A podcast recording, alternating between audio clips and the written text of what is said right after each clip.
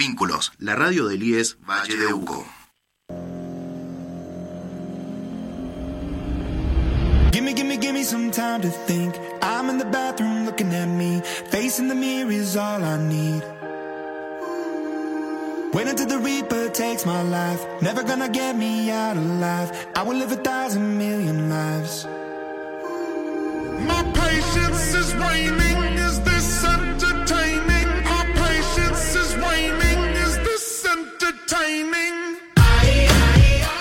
Muy bien, muy bien.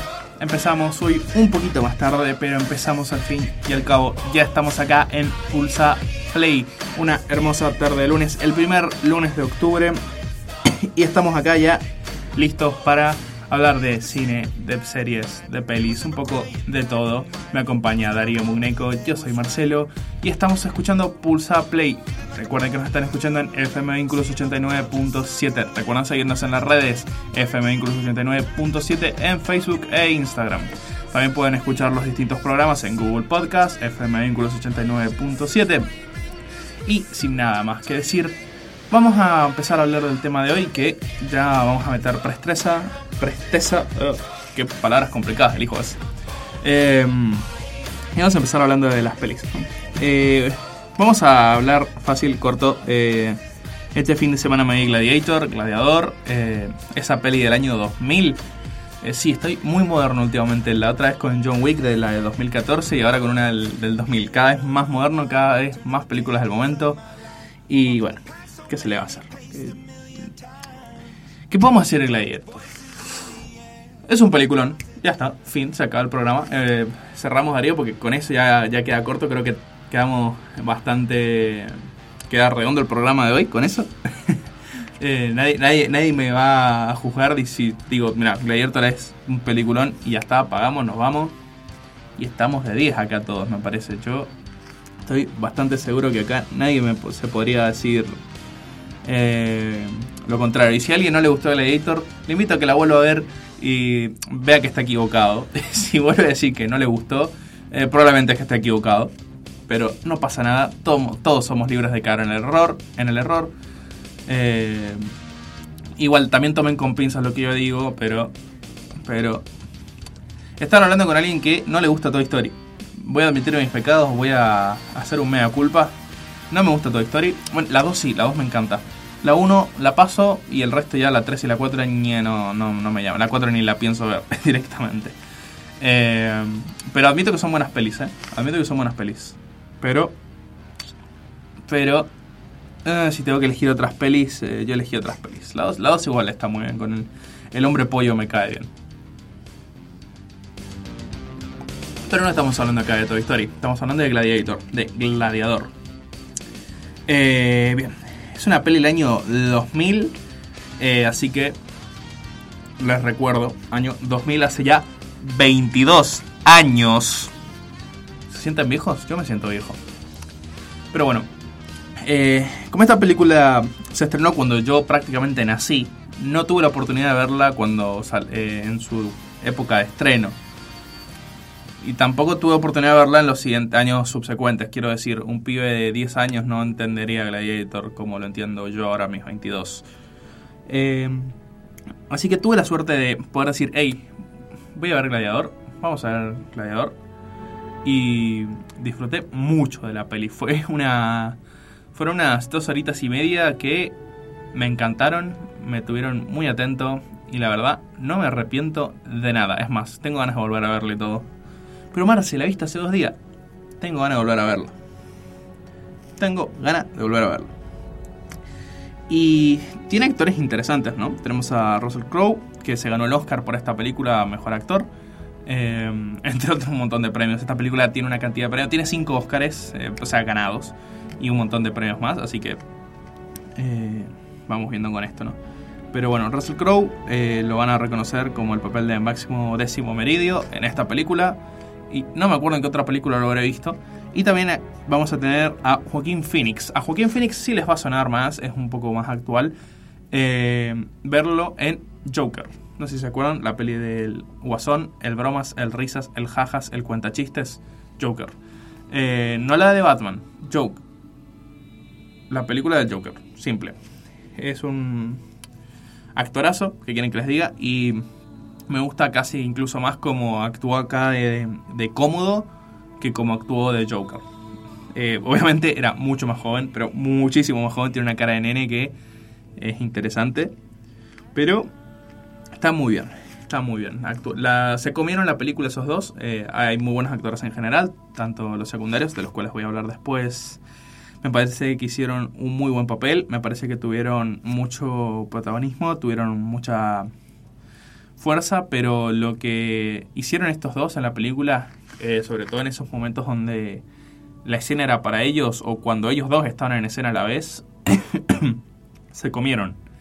Se comieron la película. Me, me pareció increíble, me parece excelente. Ahora, eh, es una película comercial, es una película de culto, como lo quieran ver. Eh, a ver, es una peli comercial y se nota. Es una peli que está hecha para vender. Es una peli que bus- eh, busca contentar al público. No sigue una. No tiene un realismo histórico, por así decirlo. Como por ejemplo, Marco Aurelio tenía como tres hijos más aparte de Cómodo y Lucía, o Lucila, no me acuerdo. Perdón, soy muy malo con los nombres. Y como es una secundaria y no le di mucha importancia, no me anoté su nombre, así que no les puedo decir cómo era exactamente, pero era por ahí. Creo que era Lucila o Lucía. Uno de esos dos era. Eh, y es muy buena peli, la verdad. Eh, muy buena peli a pesar de ser comercial. Tiene sus detalles, tiene... Pero tiene algo que las pelis de ahora quizás no lo no lo encuentro tanto. Eh, que es que se toma su tiempo, su inicio es lento, tranquilo. Eh, es algo que comparte con, por ejemplo, otra película que me gusta mucho, que es La Comunidad del Anillo. Sí, Marcelo, ya sabemos que sos fan del Señor de los Anillos. Sí, lo soy y mucho, pero no estoy acá para volver a hablar de mi religión, sino que estoy acá para eh, hacer esta comparativa positiva de que las dos pelis son unas que empiezan a fuego lento, que se toman su tiempo. Tenés cuánto entre que empieza el conflicto en general. Creo que los 49 minutos recién empieza el tema de Gladiador per se. Y es, esa como primera hora de película se la toman para plantearte cómo, cómo está todo, cómo está Roma, eh, las habilidades militares de Máximo, eh, Maximus, eh, etc. me parece muy buena peli. Me parece muy bien cómo está planteado y que choca un poco con el, ritmo de las películas actuales, que es como que todo pasa a toda prisa, va todo rapidísimo, no te enteras de nada, es como que... Ta, ta, ta, ta, ta, ta, ta, ta. Sí, eh, soy muy bueno explicando, como pueden ver, eh, tiro conceptos muy avanzados y este es uno de ellos, que eh, va rapidísimo todo, o sea, va ta, ta, ta, ta. No, no, hay, no hay pausas, es siempre como pum, acción, pum, más acción, pum, más acción, y así, no, no, no, hay, no hay pausas, no hay... Gladiador eh, tiene esto de que tiene su. como peli de acción cumple muy bien. Cumple muy muy bien. Pero aparte, se cuenta una historia muy bien. Y se la cuenta bien. Gladiador se divide entre escenas tranquilas para hacer avanzar la trama de manera más narrativa, escenas de acción y nuevamente escenas narrativas hasta que llegan a un punto donde convergen ambas y se mezcla la acción con la narrativa y es un cóctel hermoso de de tanto emociones, de espectáculo, de todo. Me encanta. ¿Es una peli comercial? Yo diría que sí. Es una peli comercial, no es una peli de cine autor, no es como, qué sé yo, eh, The Witch, que en su momento podemos decir que es relativamente comercial, pero comparado con lo que se hacía con todo el horror, tenía más de cine autor que otra cosa y demás. Eh, The Witch fue un Pulsar Play hace como ya cuatro episodios, Darío, no me acuerdo. El de The Witch ya, ya pasa tan rápido esto que ya no me estoy acordando. Dice, a ver, antes del de, o sea, después del de Witch está el del Señor de los Anillos y el de John Wick, 3, 4 episodios fácil. Que tienen ahí el de The Witch para los amantes del terror, les recomiendo muchísimo The Witch también, pero sigamos hablando de esto. Y esta peli tiene un concepto muy fuerte, además de tiene algunos conceptos que me gustan mucho, pero el como el más importante y el que vincula a todos es como la muerte. Eh, esta película, el desencadenante, es una guerra. O sea, empieza en una guerra. Ya de estamos viendo un combate, una batalla. ¿Qué pasa en las batallas? Hay muerte. Eh, después, el emperador hace algo que como eh, decide darle el... Bueno, el César decide darle su título de César a Maximus y no su hijo. ¡Pum! Cómodo lo mata. Muerte de nuevo. Em, se vuelve el emperador él, se vuelve el César él, entonces claro, no... Tiene ese detalle juguetón, ese detalle divertido de que... em, de que todos saben que Cómodo fue el que mató al, a su padre, pero nadie hace nada de porque ahora él es el emperador o no sé, pero es como ese secreto a voces, eso que saben todos. Y claro, Máximo lo dice, Máximo lo dice y obviamente lo buscan a él, se lo quieren funar, se lo quieren matar, se lo quieren eh, filetear, etcétera, etcétera. Entonces lo que hace Maximus, eh, que lo que quieren hacerle al ver que Maximus se revela, es matarlo. Otra vez la muerte como aparece ahí, ¿no? Eh, y lo que hace Maximus es escapar e ir corriendo directamente a ver a su familia y sacarlos de donde están. Lamentablemente no llega a tiempo y su familia muere. Eh, la muerte de la familia es muy dura. O sea, la de la, mujer no la muestran. Al niño... Ay, es que la muerte del niño es muy interesante. ¿eh? La muerte del niño va muy en plan... El niño va a saludar a los que, al, al ejército que se acerca, a una tropa de soldados pensando que es su padre la madre empieza a ver que eh, primero sonríe como contenta al ver a su, a su marido y de repente se da cuenta que algo empieza a andar mal y no llega ni siquiera a acercarse o volver hacia el niño, que los caballos le pasan por encima. O sea, ni siquiera es una muerte gráfica, pero simplemente es como que estaba el niño y ahora donde estaba el niño hay caballos por encima. Eh, muy fuerte, la verdad. Muy, muy fuerte. Eh, pero me gustó lo crudo que fue. Y bueno, ya después los colgaron y no voy a dar detalles de lo que sucedió ahí, pero yo solo quiero decir que los soldados no son caballeros, los soldados son personas malas y cuando agarran a una mujer le hacen cosas muy indebidas. Eh, detalle que lo revela cómodo después frente a Máximo para provocarle. Eh, así que sí, está confirmado. Qué fuerte, ¿no? Qué manera de empezar una película. Entonces Máximo llega y se encuentra ahí a su mujer colgada eh, quemada, creo incluso, porque estaba como. Solo se le ven los pies quemados, o un poco como muy dañados, y todo prendido fuego, todo destrozado. Hasta que, bueno, eh, por inanición, por que se tenía una herida infectada, etcétera, em, termina cayendo y finalmente pierde su libertad. Entonces, con este inicio, la película plantea ciertos. ya cierta su tonalidad se ve que va a hablar de la muerte, se ve que va a hablar de la paz, de la paz que se obtiene en la muerte, ¿no? Eh, y la venganza. De eh, cómo un soldado busca la paz, de cómo eh, la paz llega con la muerte. Está todo muy entrelazado, ¿no? Así que con esto ya tenemos una introducción. Creo que la alargué un poco de más, pero tenemos más o menos las bases de lo que va la película. Una película de venganza, una película que va de la muerte, una película que va de cómo un hombre lo pierde absolutamente todo, incluso su libertad, y se encarna para pelear al mismísimo emperador de Roma. Y antes de seguir, vamos a meter una mini pausa musical.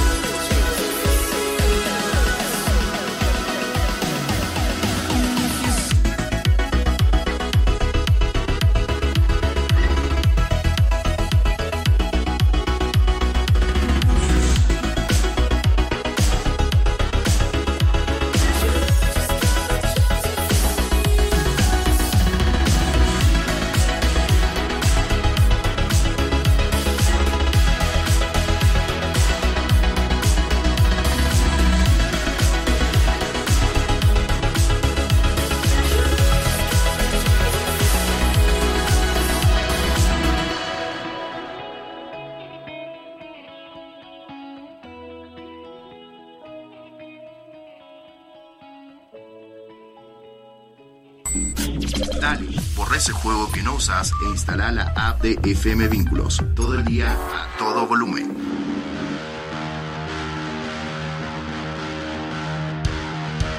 Y ya estamos de vuelta en Pulsa Play. Y vamos a continuar hablando de esta hermosa película, de esta gran y súper buena película conocida como Gladiador. Eh, anteriormente estábamos sentando las bases de la película, de los temas y demás, así que no se han perdido mucho, salvo un pequeño spoiler de la primera parte de la película. Así que no se preocupen, porque no se han salvado los spoilers. Ahora vienen spoilers quizás un poco más heavies. Ay, que soy una persona maravillosa, lo sé. Spoileando una película hace 22 años, no cuento como spoiler ya. Se les ha pasado el tiempo. Pero bien, vamos a hablar rápido de la imagen, porque no quiero centrarme mucho. eh, no quiero centrarme mucho en lo que viene siendo eh, esta parte, porque sería como. Tendrían que imaginar las cosas, ¿no? Y. eh, si no lo ven, no es lo mismo. Eh, y como esto no es ningún tipo de video y solo tiene que contar con mi voz y el audio de Darío, ya, suficiente tienen como para estarles imaginando las cosas. Muy bien. Vamos a hablar simple. Tiene una imagen muy limpia. Tiene muy buenos juegos de cámara donde se muestran los planos, eh, las luchas entre los personajes. Esto se va a ver muy bien en la gran escena de Mi nombre es Máximo Décimo Meridio, lo cual vamos a dejar para futuro hablar de esa, de esa escena en concreto. Pero en esa se puede ver muy bien cómo el peso visual eh, influye mucho, como la persona que más ocupa espacio en pantalla es la que más poder tiene. Como quién está enfocado, quién está desenfocado, eh, etcétera, funciona muy bien. Las escenas de combate están muy bien planteadas, que son rápidas, pero te terminas enterando de lo que sucede. Y de vez en cuando Riley Scott, el director, te mete un plano general como para recordarte la situación general de las cosas. Entonces, juega muy bien con a nivel micro, por así decirlo, y a nivel macro con la cámara. Desde eh, las partes más individuales, más pequeñas, más de personaje, hasta paneos generales. Muy bien metidos, la verdad. La verdad, me gusta mucho. Es una imagen bastante limpia, que además está acompañada con una muy buena banda sonora. La estamos escuchando de fondo, increíble, es muy muy buena. Pero además eh, de que tiene, eh, de que es muy buena, que ambienta muy bien, que hace que los momentos épicos se sientan mucho más épicos.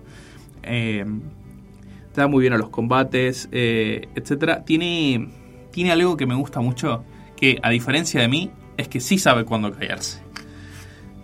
La banda sonora a veces simplemente dice, tú, se calla, no hay, no hay sonido, simplemente son el sonido de la conversación o de las espadas o el acero chocando contra el acero y eh, hace que los momentos crudos sean incluso más crudos. Eh, a diferencia de, eh, por ejemplo, eh, ¿cómo se llama el, el Zack Snyder? Zack Snyder tiene una manía de colocar música épica, de que todo sea impresionante y no se calla nunca. eh, puedes ver los distintos tiroteos, las distintas escenas de acción en, por ejemplo, en Watchmen o en en, en el Snyder Cut, la Ley de la Justicia, propiamente dicho, ¿no? Eh, donde se ve que el tipo no sabe callarse, no cierra la boca y los personajes sueltan exposición todo el tiempo. En cambio acá la banda sonora tanto y el diálogo también saben cómo callar, hacen silencios y estos silencios hacen que las escenas tensas sean mucho más tensas, que las escenas eh, violentas sean más violentas. Es como que eh, notas cuando está la música, quizás no tanto, pero sí notas cuando se calla. Es como cuando te lastimas un dedo de la mano o te pegas en el codo. Cuando está ahí cumple su función bien, está bien, te das eh, no lo notas tanto. Pero cuando te falla, cuando falta ese dedo, o sea, no que te cortes el dedo, ¿no? Eh, que no lo puedas usar, quiero decir. Eh, cuando lo notas, cuando falta, notas mucho la ausencia. Y eso recalca muchísimo otros aspectos de la película. Lo cual me parece una barbaridad. Es excelente. Y hablando de momentos de conflicto y de peleas, las peleas están muy bien planteadas. Me encanta cómo se llaman. Son rápidas, son es acción pura.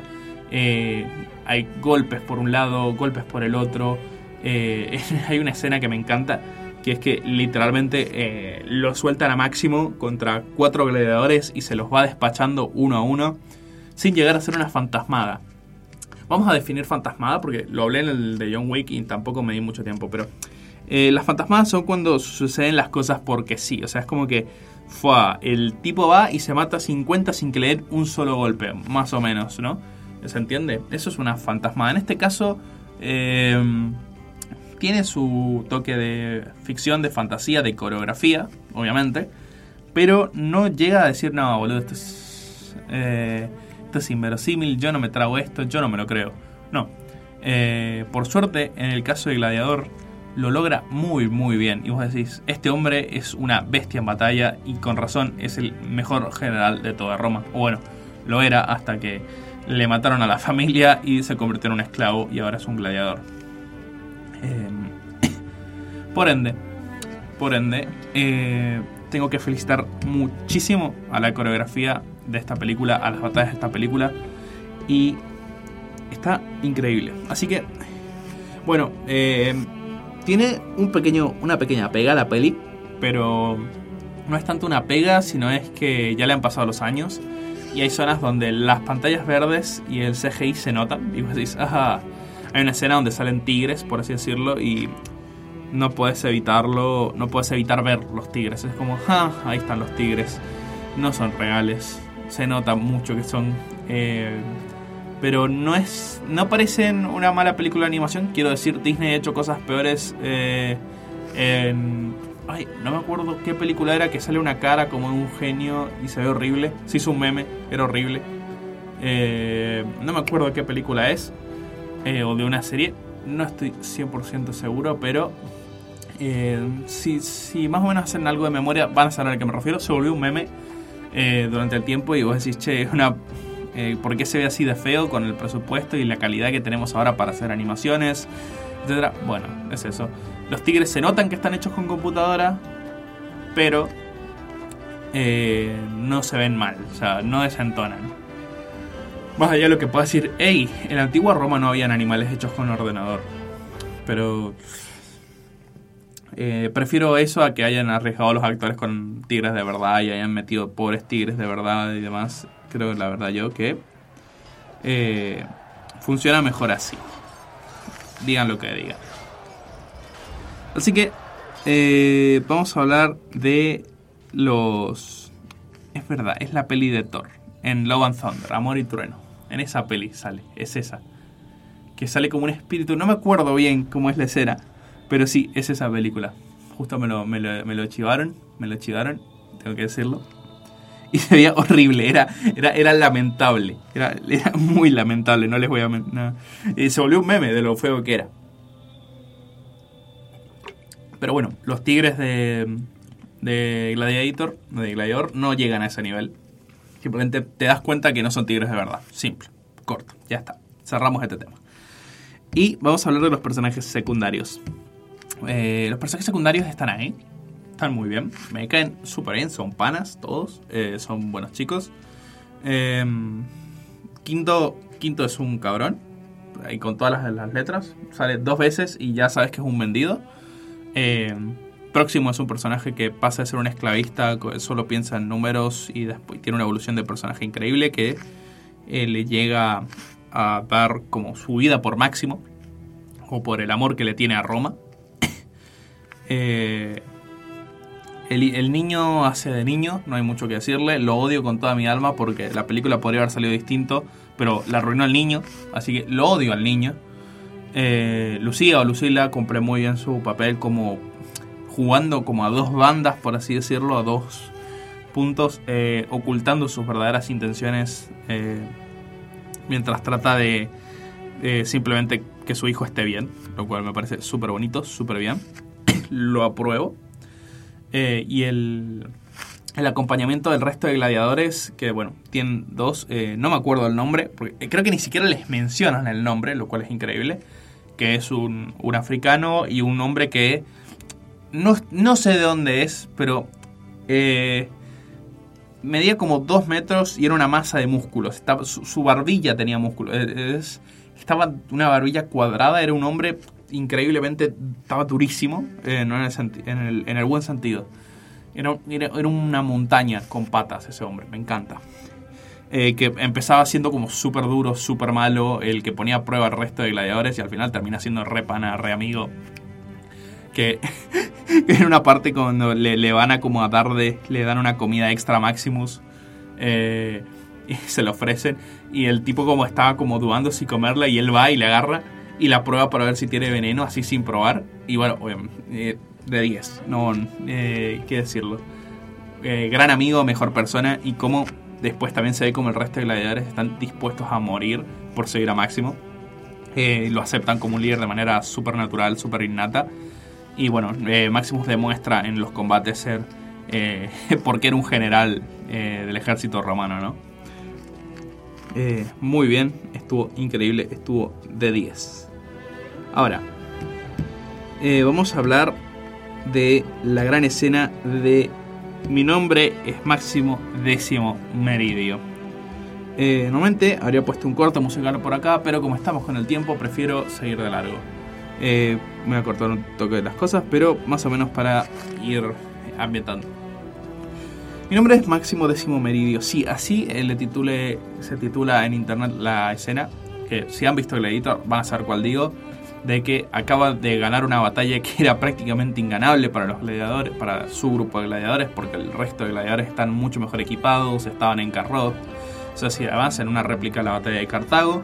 Sí, a los romanos les encantaba hacer roleplay eh, y a realizar actuaciones sangrientas y con actores que generalmente solo sirven una vez, pero actuaciones al fin y al cabo, de sus batallas.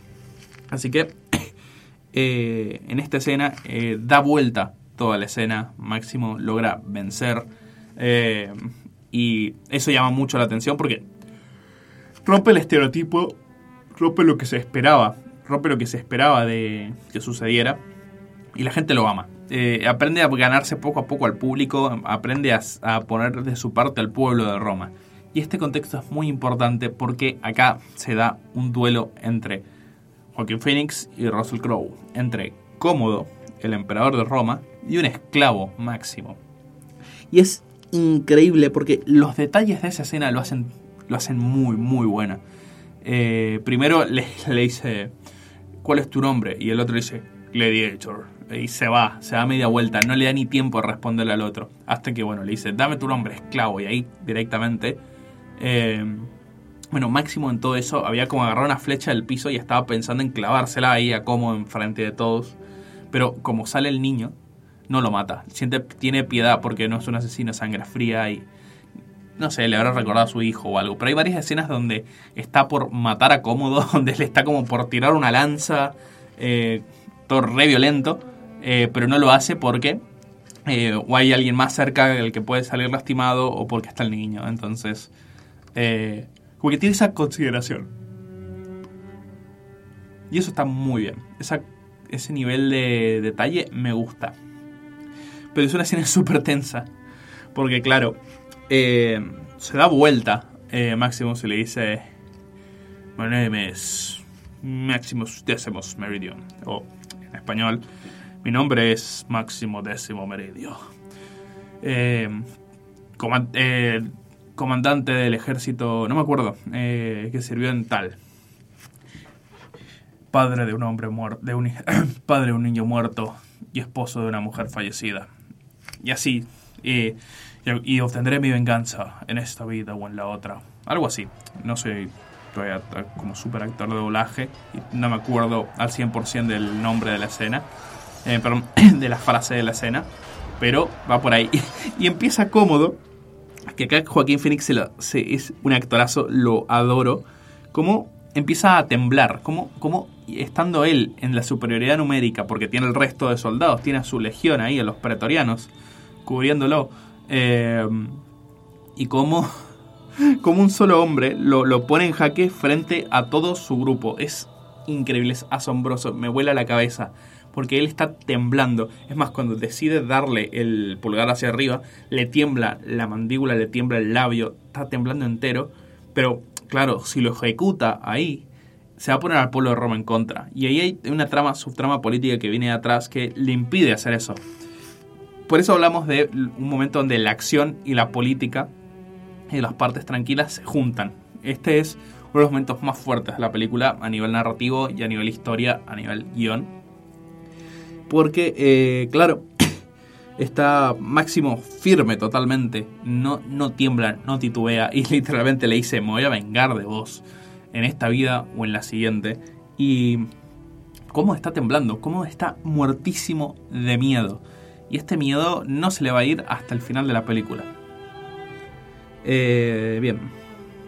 El final eh, de la película, después eh, mueren ambos. Sí, spoiler. Dije que iba a haber spoilers. Les acabo de spoiler el final de la película demasiado. Gracias para todos ustedes. Eh, mueren Cómodo y después muere también Máximo. Terminan los dos muertos en la arena del Coliseo.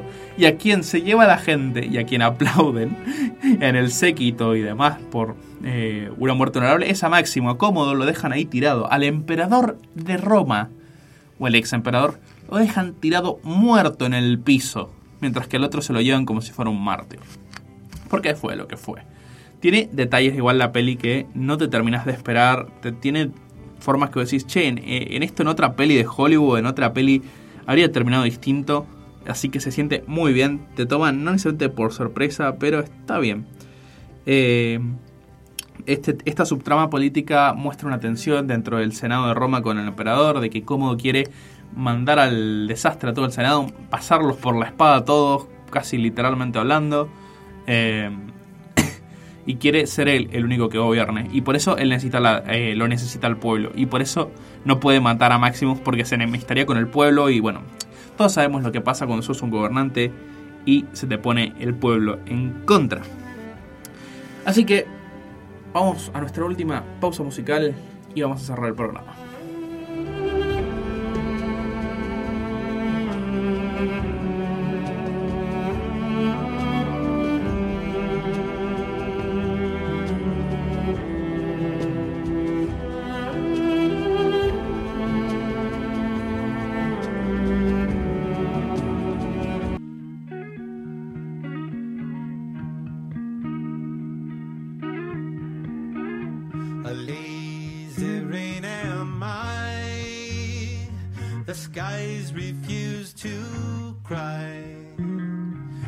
Cremation takes its piece of your supply. The night is dressed like noon. A sailor spoke too soon. And China's on the dark side of the moon.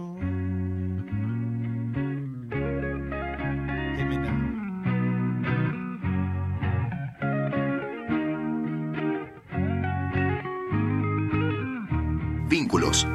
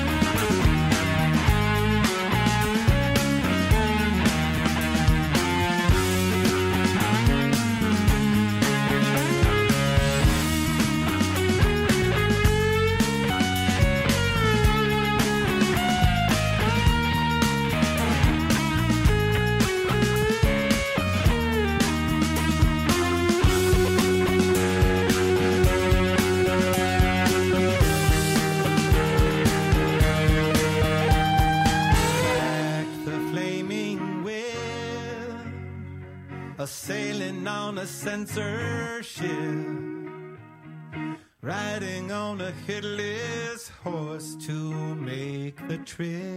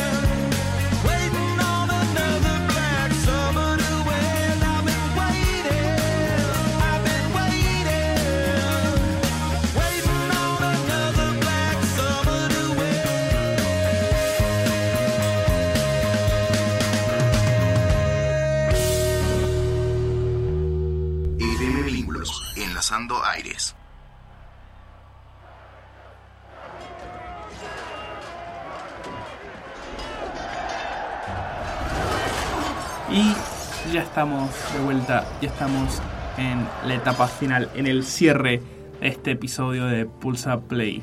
En síntesis, Gladiator, Gladiador es un peliculón del año 2000 que no ha envejecido prácticamente para nada. Está muy, muy bien hecha, tiene un guion muy, muy decente y su manejo de escenas es increíble. Llega a un nivel de epicidad que la verdad yo adoro, yo amo y me parece totalmente increíble, fascinante totalmente recomendada. Si ya la han visto, pueden volverla a ver, porque yo me quedé con ganas de volverla a ver.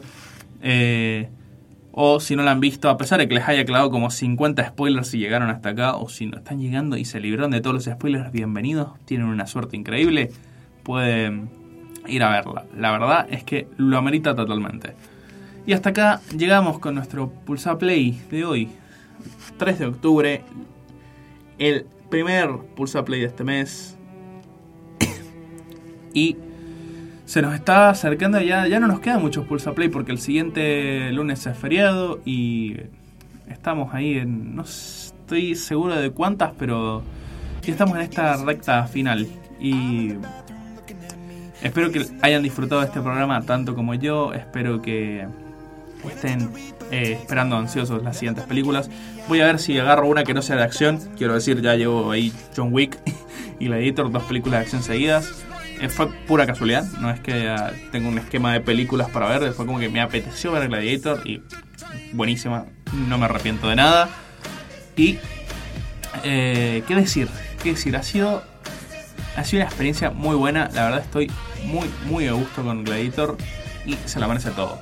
Así que recuerden, siempre que quieran escucharnos, pueden escucharnos a través de la aplicación FM Incluso 89.7 disponible en la Play Store.